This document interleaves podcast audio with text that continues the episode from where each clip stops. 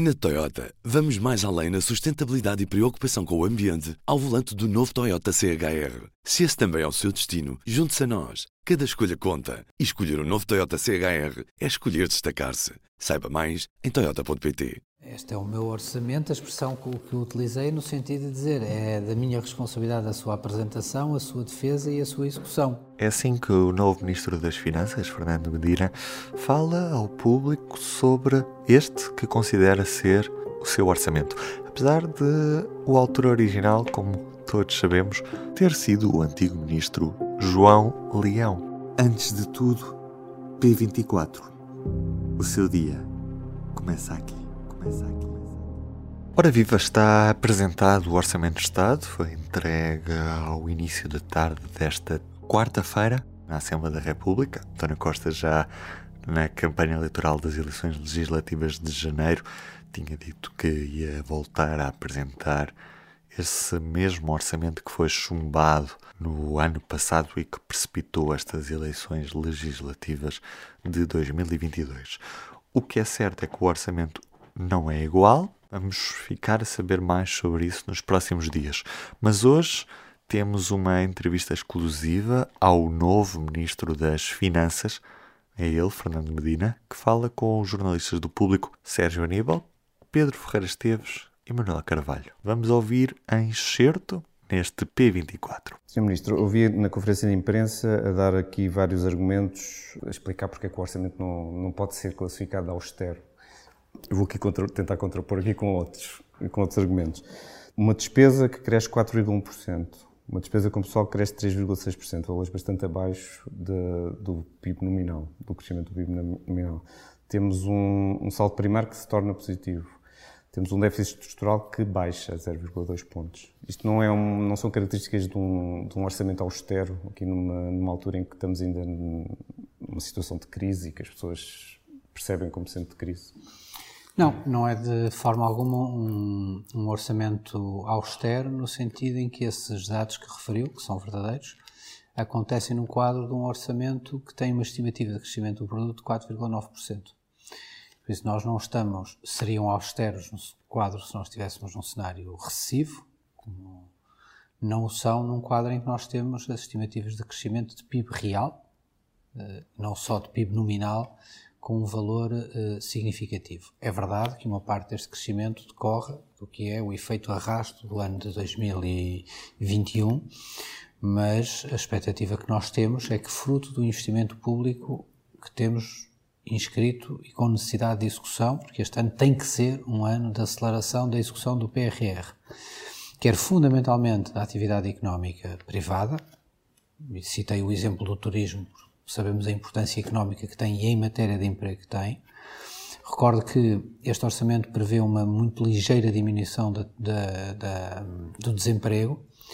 Aliás, o Eurostat também já fez relativamente ao mês de fevereiro, que nós estamos a falar de uma economia que está a funcionar uh, numa, numa situação de quase pleno emprego e por isso estes dados, do ponto de vista que refere de crescimento destes agregados, refletem uma, uma opção, do ponto de vista orçamental, mas seria errado, não, não classificam como austero e, na minha opinião, como tive a ocasião de expressar, eu acho que seria um erro muito grande num tempo de crescimento, concretizando-se, claro, com os SES e com as interrogações e as dúvidas da volatilidade da conjuntura, se adotássemos uma política muito, muito mais expansionista. É assim, eu acho que seria um erro porque retiraria ao país a margem de manobra que podemos precisar se 2023 ou em 2024 se se confirmarem os cenários mais adversos das instituições internacionais. Mas as pessoas, estão a, as pessoas e as empresas estão a contar com apoio nesta fase aqui de inflação alta.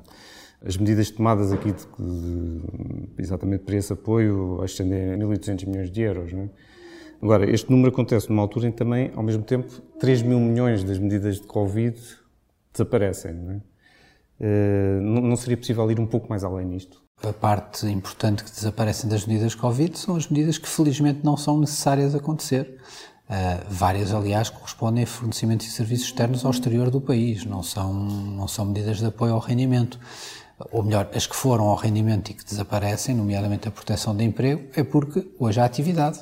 É? Quer dizer, o governo, os, os modelos que tínhamos, que o país tinha e que dispõe hoje nomeadamente em torno do regime de layoff, continuam a existir, não desaparecem. Agora, com o nível de atividade que nós temos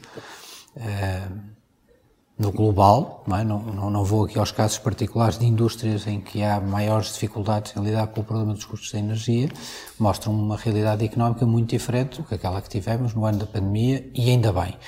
E por isso não, não se pode fazer essa leitura, não é? De reduzir o apoio da pandemia e agora temos uma situação em que. Mas dá um espaço de manobra uh, orçamental adicional, não? É? Poderia ser, se calhar, mais aproveitado neste combate à inflação.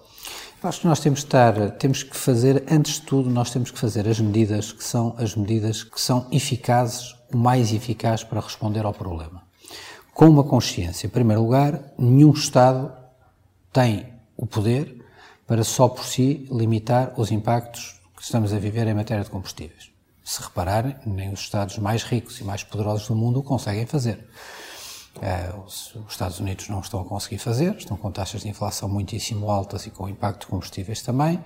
Os países centrais da União Europeia estão com taxas de inflação bastante mais altas que a portuguesa. Ninguém tem aqui uma, uma, uma resposta que, de iniciativa pública, conseguisse por si só reduzir as inflações nas várias categorias. O que se pode fazer é mitigar os efeitos.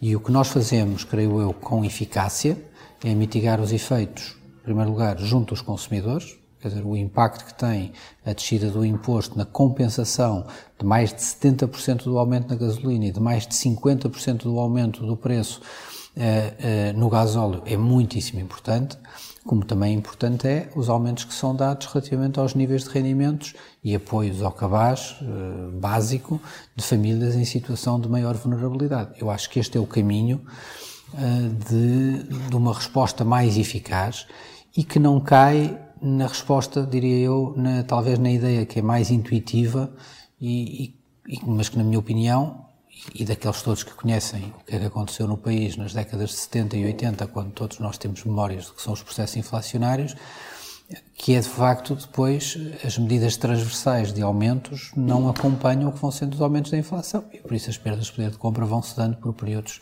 por, por, por períodos prolongados.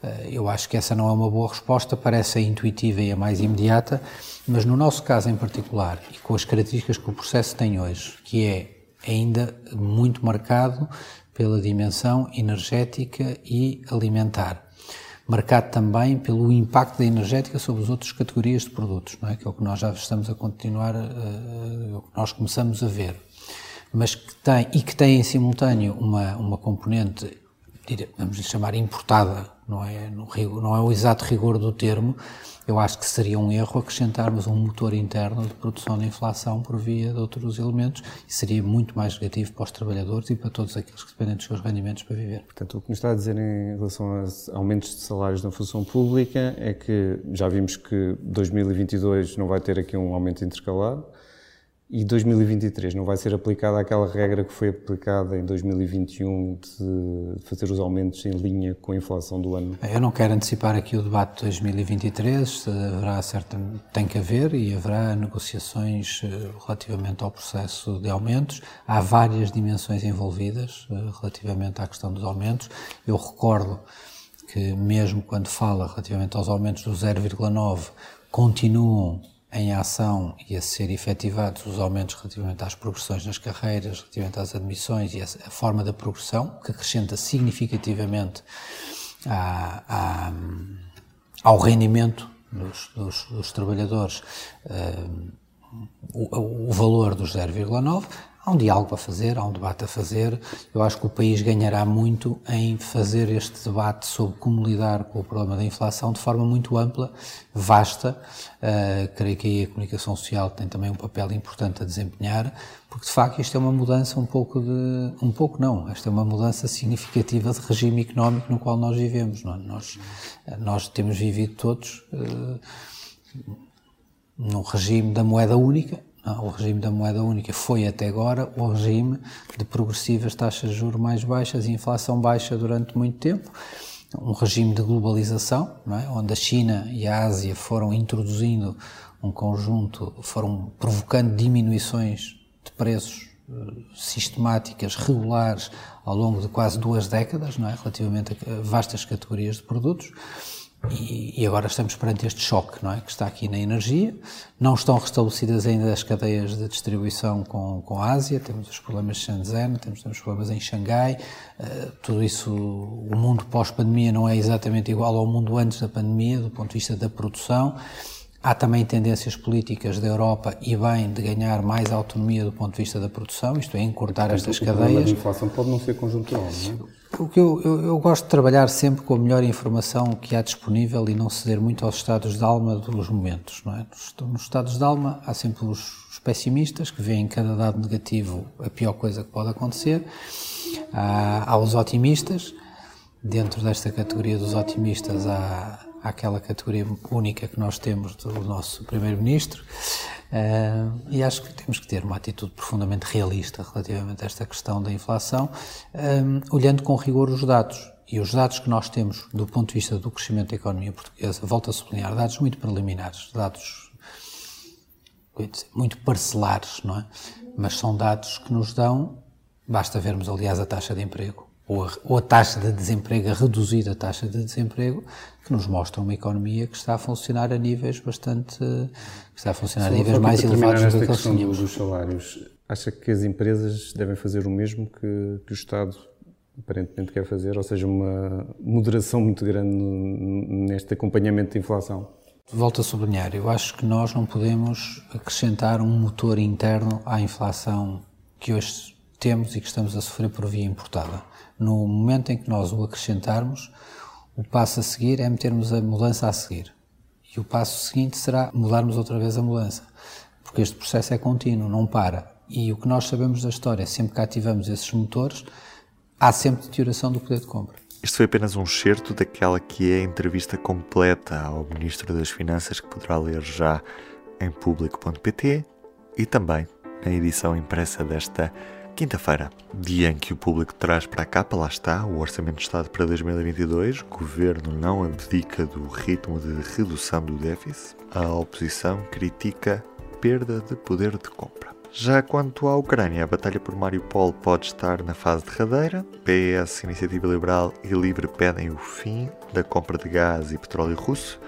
E falta formação para aplicar educação inclusiva nas escolas. Destaques desta quinta-feira. Eu sou o Ruben Martins, do P24 é tudo por hoje. Amanhã é feriado, por isso estarei só de regresso na segunda-feira. Até lá, tenha uma boa Páscoa e um bom fim de semana. Até segunda. O público fica no ouvido. Na Toyota, vamos mais além na sustentabilidade e preocupação com o ambiente ao volante do novo Toyota CHR. Se esse também é o seu destino, junte-se a nós. Cada escolha conta. E escolher o um novo Toyota CHR é escolher destacar-se. Saiba mais em Toyota.pt.